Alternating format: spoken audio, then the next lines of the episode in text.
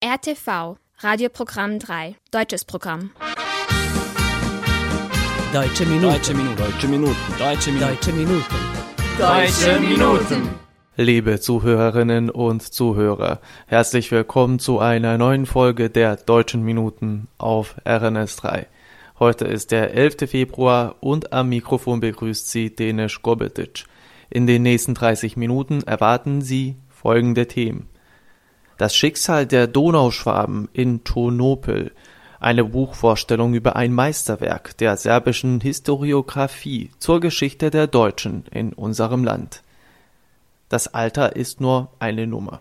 Sänger Achim Reichel feiert seinen 80. Geburtstag und tourt quer durch Norddeutschland. Unsere erste Neuigkeit für heute ist jedoch ein neuer Song von einer jungen österreichischen Sängerin. Sie hören Esther Graf mit ihrem Song Esther. Sehr geehrte Damen und Herren, schön, dass Sie alle da sind.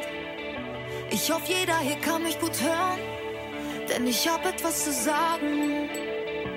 Sucht euch einen Platz, gebt die Jacke an der Garderobe ab, nehmt euch gerne auch ein Glas, ja. Ich hab Prosecco oder Saft und so feiert dieser Nacht ne Laudatio verfasst, ja. Danke Mama, danke Papa, ohne euch wär ich hier. An mein Ex und alte Lover, weil ein Heartbreak inspiriert. Sie nennen's Glück, ich nenn es Blessing. Und bevor ich es vergesse, dank ich dieser einen Frau, die immer an mich glaubt. Ich hab dich phasenweise echt behandelt wie den letzten Dreck, als hättest du nichts für mich getan.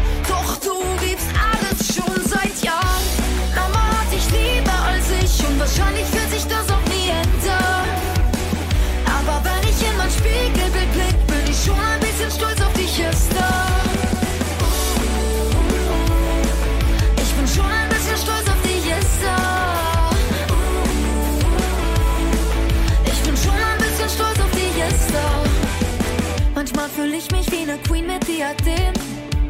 Confident mit AirPods in meinen Ohren drin. Und im nächsten Moment will ich mich nur schämen. Für den Fakt, dass ich geboren bin. Es gab einen Punkt, an dem ich akzeptiert habe. Ich bin nicht die krasseste, die es gibt. Tausend Leute, die sind deutlich talentierter.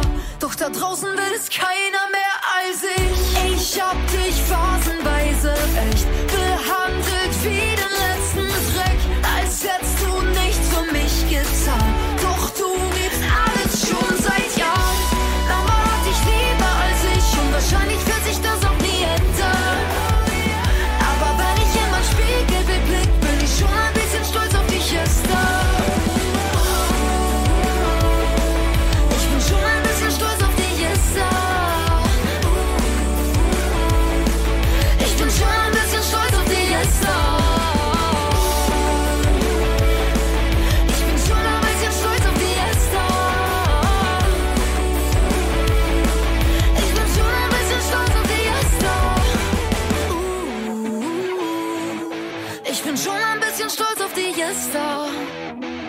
Sudbina podunawskich Nemaca u Czonopli.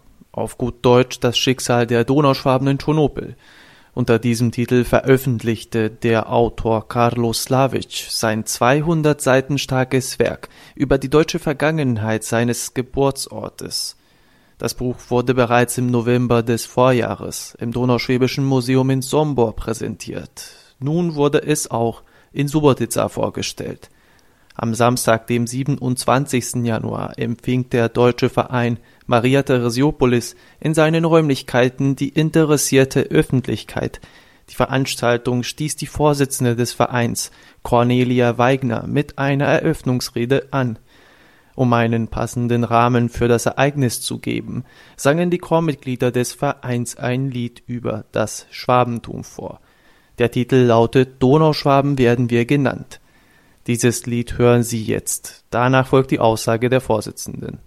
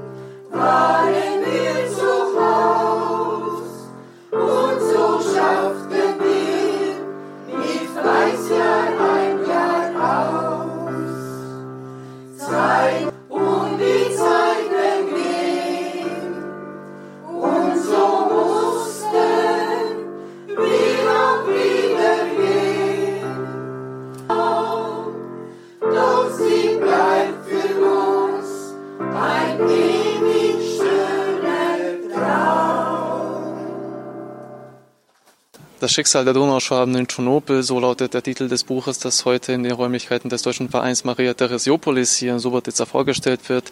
Was ist das Wichtigste, das man über dieses Buch wissen muss und über die heutige Veranstaltung hier im Verein?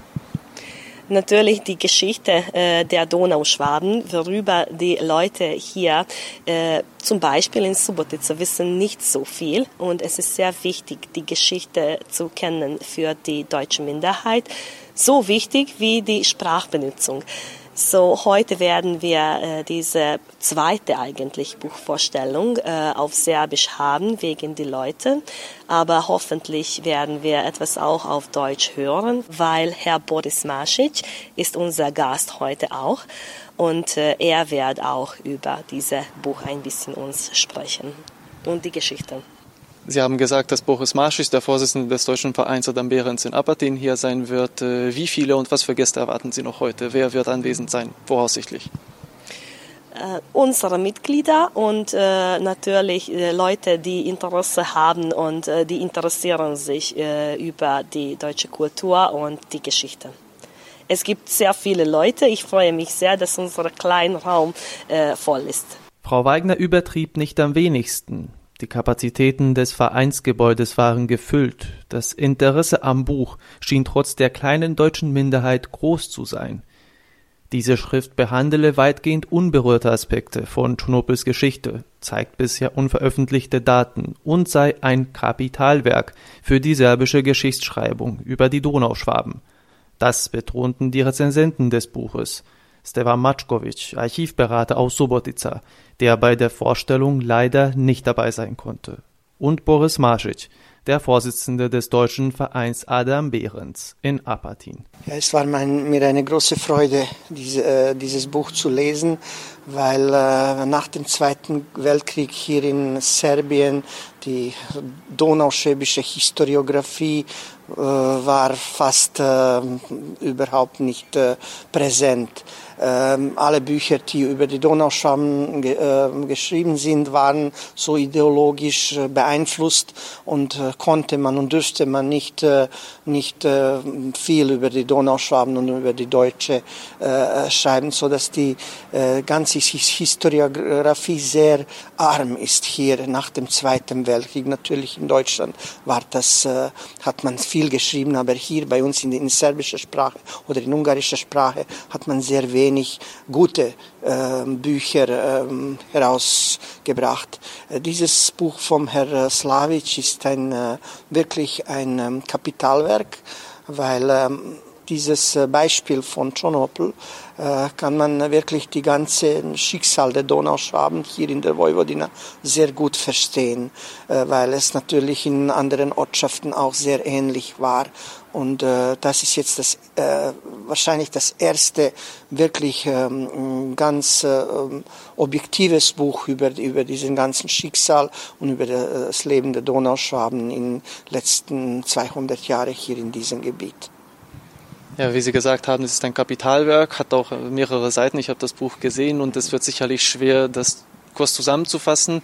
Aber könnten Sie vielleicht ganz, ganz kurz und knapp sagen, ähm, also einen kleinen Überblick über die deutsche Geschichte von Tschernobyl äh, geben? Wann erschienen die ersten Deutschen? Womit haben Sie sich in erster Linie beschäftigt? Und wie sieht das Bild dieser Minderheit heute in Tschernobyl aus? Ja, Tschernobyl ist äh, in äh, der sogenannten josephinischer Kolonisation gegründet, in zweiter Hälfte des äh, 18. Jahrhunderts und äh, natürlich äh, hauptsächlich waren, äh, das war ein, ein agrares äh, Dorf, wo man hauptsächlich äh, Felder bewirtschaftet hat, aber natürlich hat man auch da auch die Industrie entwickelt. Es waren mehrere Hammfabriken und auch Ziegeleifabriken hier und äh, das war schon ein, ein, ein großes Ort, äh, ein, hat äh, mehrere tausend, ich meine so ungefähr viereinhalbtausend Leute Leute haben in Tschernobyl gelebt. Äh, das war ein sehr wohlhabendes ähm, Ort.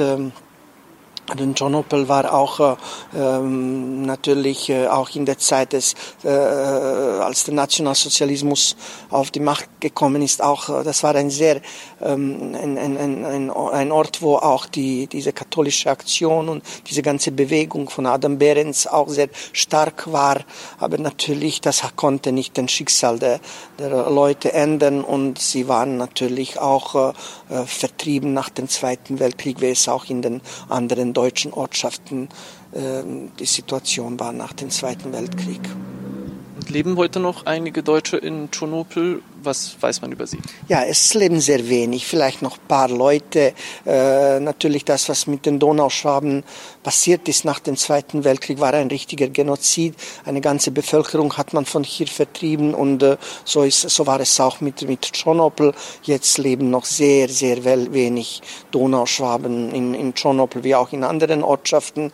Aber äh, natürlich, äh, wir aus den deutschen Vereinen tun alles, was noch möglich ist, dass wir diese Erinnerung Erinnerung ähm, an die Donauschwaben wach halten. Und natürlich dieses Buch ist ein, ein sehr gutes Beispiel und äh, eine sehr gute, sehr gute historische Quelle für die, für die Zukunft.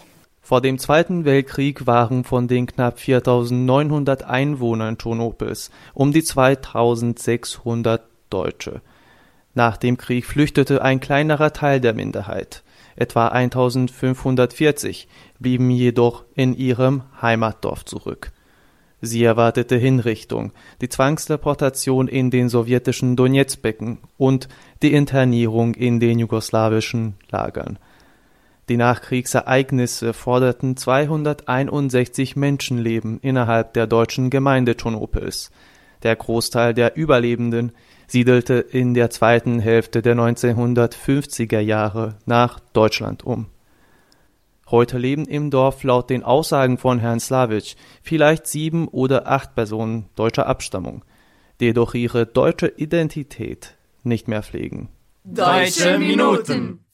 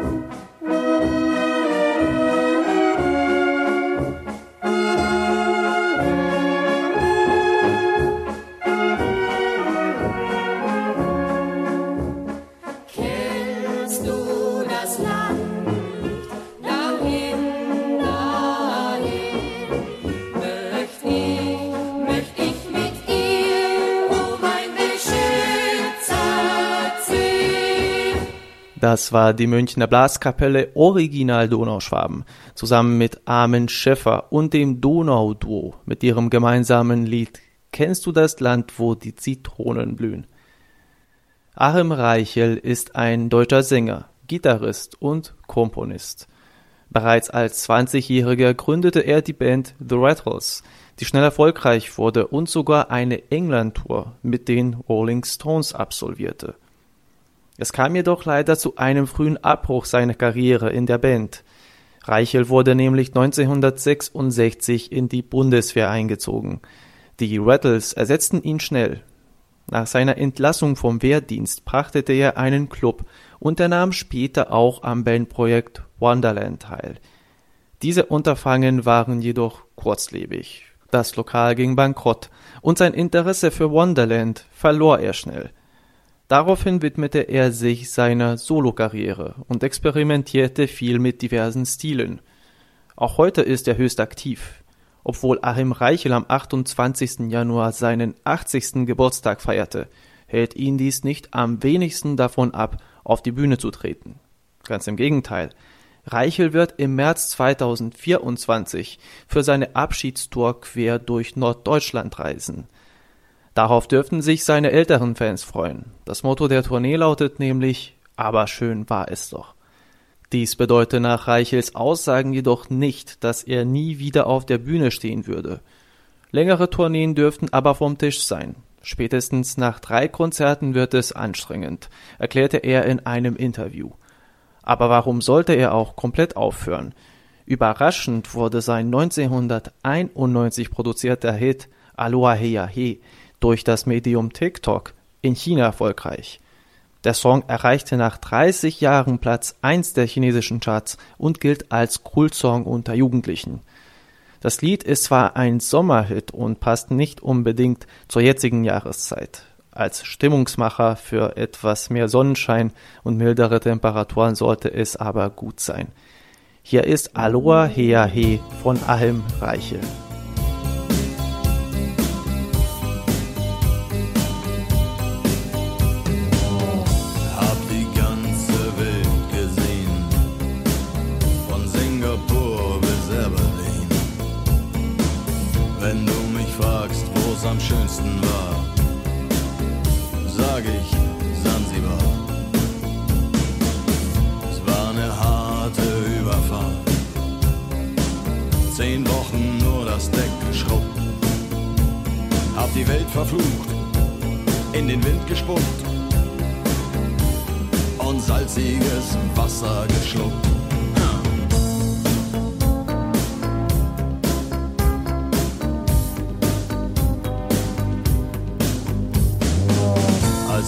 Als wir den Anker warfen, war es himmlische Ruhe und die Sonne stand senkrecht am Himmel.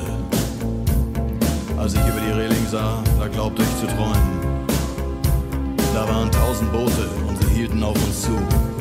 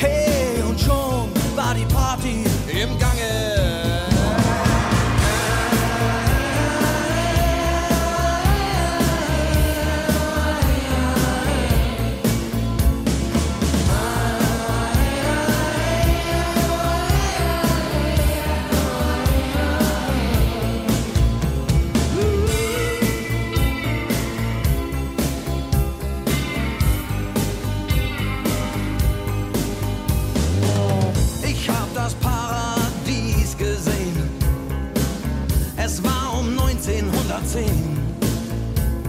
Der Steuermann hatte Matrosen am Mast und den Zahlenmeister haben die Gonokokken vernascht. Aber sonst waren wir bei bester Gesundheit.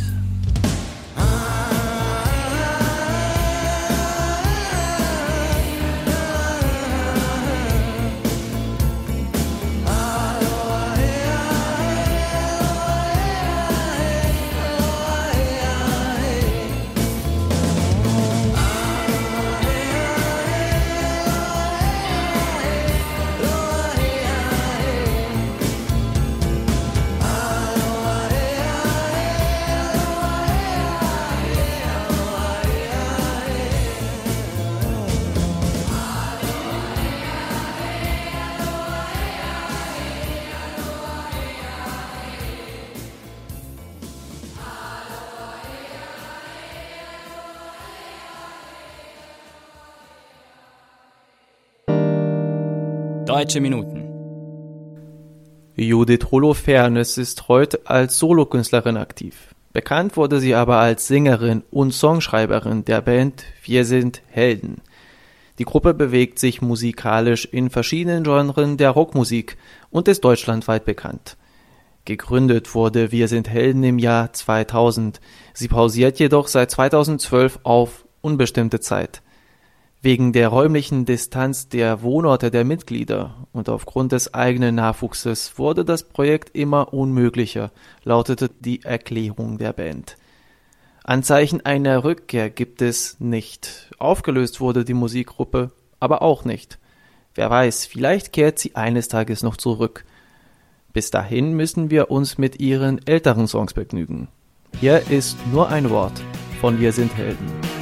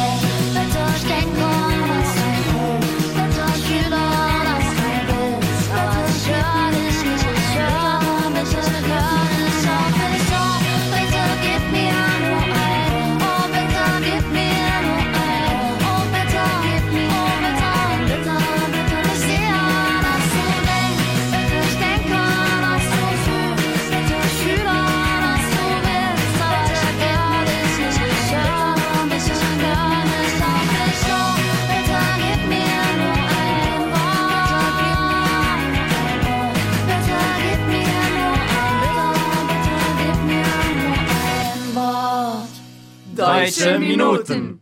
Damit kommen wir auch zum Schluss der heutigen Sendung. Ich hoffe, dass Ihnen die letzte halbe Stunde gefallen hat.